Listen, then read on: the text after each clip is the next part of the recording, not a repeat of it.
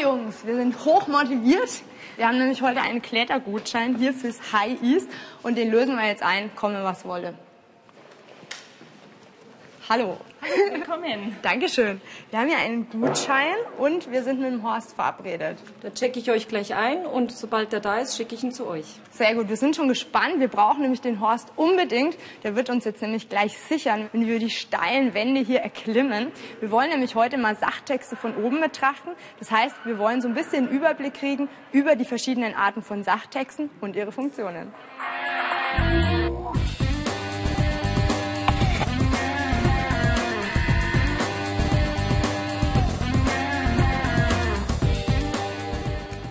So, vorbildlich, vorbildlich. Sehe schon, ihr informiert euch schon ein bisschen. Naja, klar, wir wollen ja hoch hinaus. Das ist eine gute Idee und wir sind hier jetzt erstmal in unserem Basislager und alles, was ihr hier in unserem Basislager seht, sind Sachtexte. Also jeder Text ein Sachtext, egal ob Bericht, Werbeflyer oder Kletterkatalog. Bericht, ähm, Flyer und so weiter sind schon Sachtexte, aber nicht jeder Text ist unbedingt ein Sachtext. Also es gibt zum Beispiel auch literarische Texte, ein Gedicht, ein Roman, sowas. Das wäre in dem Fall dann kein Sachtext. Kennt ihr noch andere aus dem Alltag? Naja, so alles, was man so in der Zeitung liest, also Zeitungsartikel. Also, das können Nachrichtenberichte, Reportagen oder Kommentare eines Experten zu einem aktuellen Thema sein. Mhm. Ja, man liest ja ständig irgendwas. Die Hausordnung der Schule, eine Gebrauchsanleitung, eine Werbung in der Zeitschrift oder eine Anleitung im Netz. Weil du gerade sagst, Gebrauchsanleitung, meistens sind diese Sachtexte auch so, dass man sie für irgendwas gebrauchen kann. Das heißt, man nennt die meistens auch Sach- oder Gebrauchstexte. Warum gibt es überhaupt so viele unterschiedliche Sorten von Sachtexten? Die Frage gebe ich gleich mal weiter. Ja, warum? Also Fakt ist, die unterscheiden sich halt. Ein Werbetext ist ja ganz anders wie ähm, ein Bericht oder eine Reportage. Der, das sieht man auf den ersten Blick. Und der Werbe, eine Werbung, da ist immer alles fett gedruckt. Ich glaube, die Texte haben einfach unterschiedliche Ziele. So ein Werbetext, der will, dass ich ein Produkt kaufe, jedenfalls wenn er gut ist. Und ein Bericht, der macht das nicht, der gibt mir Informationen, zum Beispiel über einen Kletterwettbewerb. Mhm. Und damit habt ihr schon die erste Zwischenstation erreicht auf unserem Weg zum Gipfel. Ihr wisst nämlich jetzt, dass es unterschiedliche Arten von Sachtexten gibt und dass die dann immer auch unterschiedliche Funktionen haben. Hallo. Hallo. Ich bin Horst. Hallo. Euer Trainer und heute für eure Sicherheit verantwortlich. Sehr gut.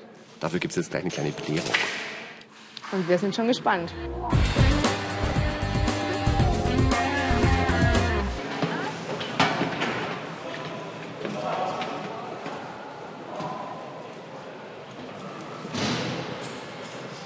So, als erstes ist es wichtig, dass ihr unsere Benutzungsordnung kennt von unserer Halle. Bitte sehr. Einmal, zweimal. Da gibt es natürlich wichtige Regeln. So einfache Regeln wie zum Beispiel, dass wir keine Glasflaschen mit in die Halle mit runternehmen. Wir laufen zum Teil barfuß rum, da kann man sich verletzen. Denkt auch daran, Klettern ist gefährlich. Wenn einer einen Fehler macht, unsere Wände sind 15 bis 18 Meter hoch, da kann man sich auch nicht verletzen.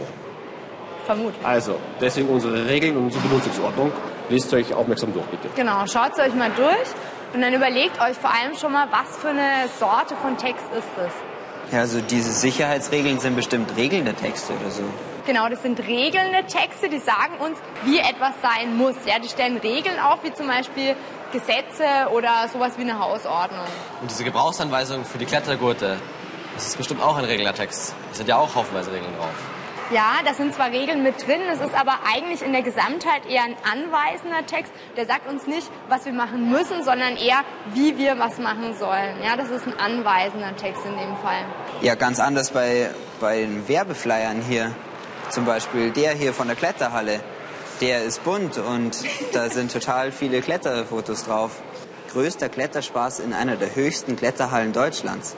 Die wollen mich mit diesem Flyer wohl auffordern, hierher zu kommen und zum Klettern. Genau, und du sagst auffordern, deswegen heißt das Ganze auch auffordernde Texte.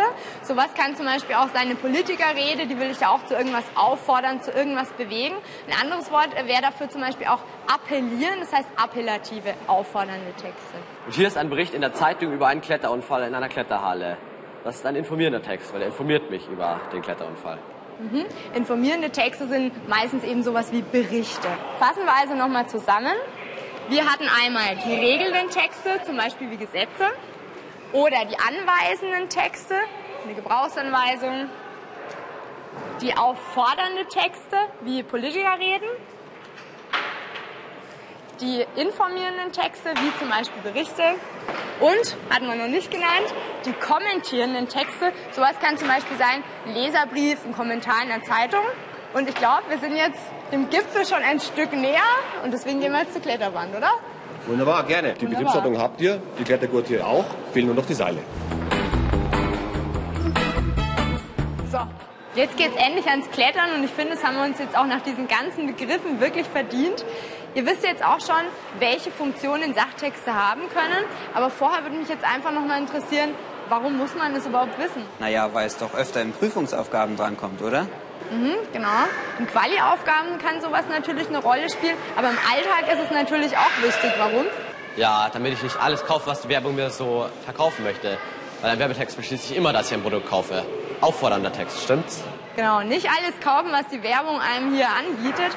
Aber natürlich ist es wirklich so, ich bin weniger manipulierbar, wenn ich mir klar mache, dass das in dem Fall jetzt ein auffordernder Text sein soll, der mich in irgendeiner Weise einfangen soll. Ganz recht. Und du hast ja schon alles vorbereitet, können wir jetzt eigentlich anfangen, oder? Ja. Hier habe ich das Seil. Sehr gut. Und hier habe ich für dich noch einen Begleittext, der liegt allen Klettergurten dabei. Ach so, ich krieg wieder den Begleittext, ne? Das haben wir gern. Macht aber nix. Ähm, wenn der Gurt gut gepflegt und richtig aufbewahrt wird, siehe Gurtpflege, kann er bis zu sechs Jahre verwendet werden. Danach empfehlen wir den Gurt aufgrund von Materialermüdung auszuwechseln. Wenn mir jetzt einer von euch sagen kann, was für eine Funktion dieser Text hat, dann darf er als Erste klettern. Ich glaube, regelnder Text. Nein, das ist ein anweisender Text. Richtig. Warum? Ja, er will uns anweisen, wie wir etwas tun sollten. Genau. Also der Text gibt dir eine Anweisung, es ist eine Gebrauchsanweisung, du hast absolut recht, das heißt, du darfst jetzt als Erster klettern. So, jetzt ist uns klar, warum wir die verschiedenen Textsorten unterscheiden können müssen. Felix hat das Klettern gewonnen und wir die Erkenntnis, dass wir weniger manipulierbar sind, wenn wir wissen, welche Textsorte wir vor uns haben.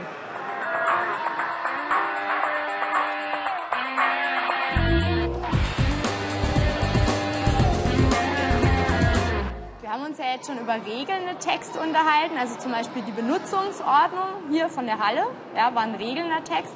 Wir hatten auch schon anweisende Texte, zum Beispiel die Gebrauchsanweisung vor eure Gurte, ihr erinnert euch.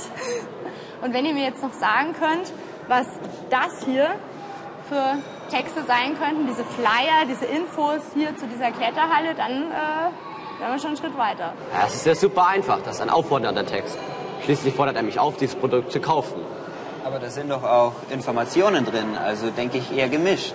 Richtig. Und wenn du mir jetzt noch sagen kannst, mit welchen sprachlichen Mitteln solche ja, auffordernden Texte so eine Werbung arbeiten, um ihre Leser einzufangen, dann äh, du heute auch nochmal die Kletterwand hoch. Ja, die verwenden öfter so ähm, einfache Wörter oder Umgangssprache wie billig, billig, billig oder kaufen Sie jetzt. Genau, also so sprachliche Mittel wie zum Beispiel die Wiederholung billig, billig, billig oder Alliterationen zum Beispiel Geiz ist geil, kennt jeder, geil, geil, ja? Ist eine Alliteration. Ja, oder so ein Ausruf wie Juhu oder ein Vergleich wie weich wie Watte. Ich würde sagen, hat er gut gemacht. Schicken wir ihn die Kletterwand hoch, oder? Du sicherst ihn und bei uns geht es jetzt auch gleich weiter mit dem Thema Sicherheit. Wir hatten jetzt eine Benutzerordnung als Beispiel für einen regelnden Text. Wir hatten eine Gebrauchsanweisung für unseren Gurt als Beispiel für einen anweisenden Text. Und wir hatten einen Werbeflyer als Beispiel für einen auffordernden Text. Fehlen also noch informierende Texte und kommentierende Texte.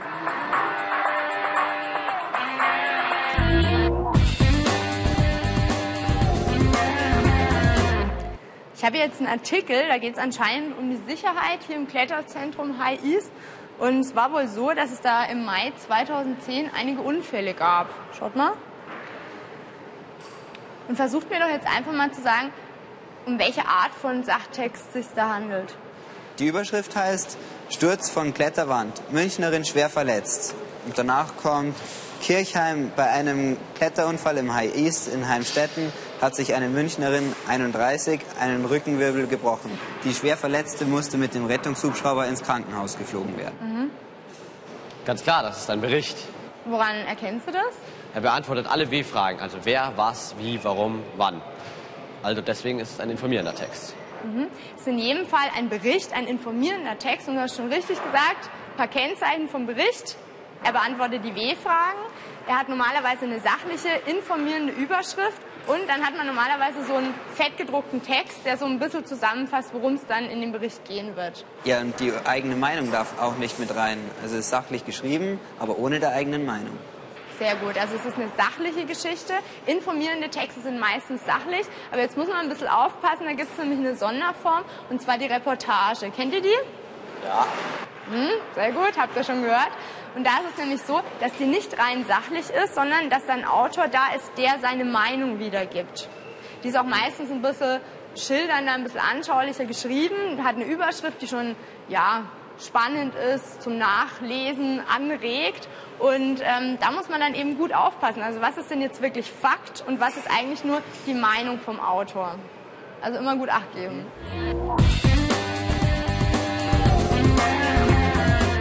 So, jetzt fehlt uns nur noch eine Form von Sachtexten.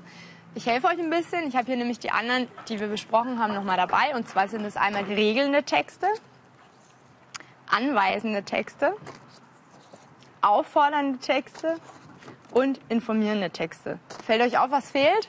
Ja, die kommentierenden Texte. Sehr gut. Die kommentierenden Texte, die fehlen. Was sind kommentierende Texte?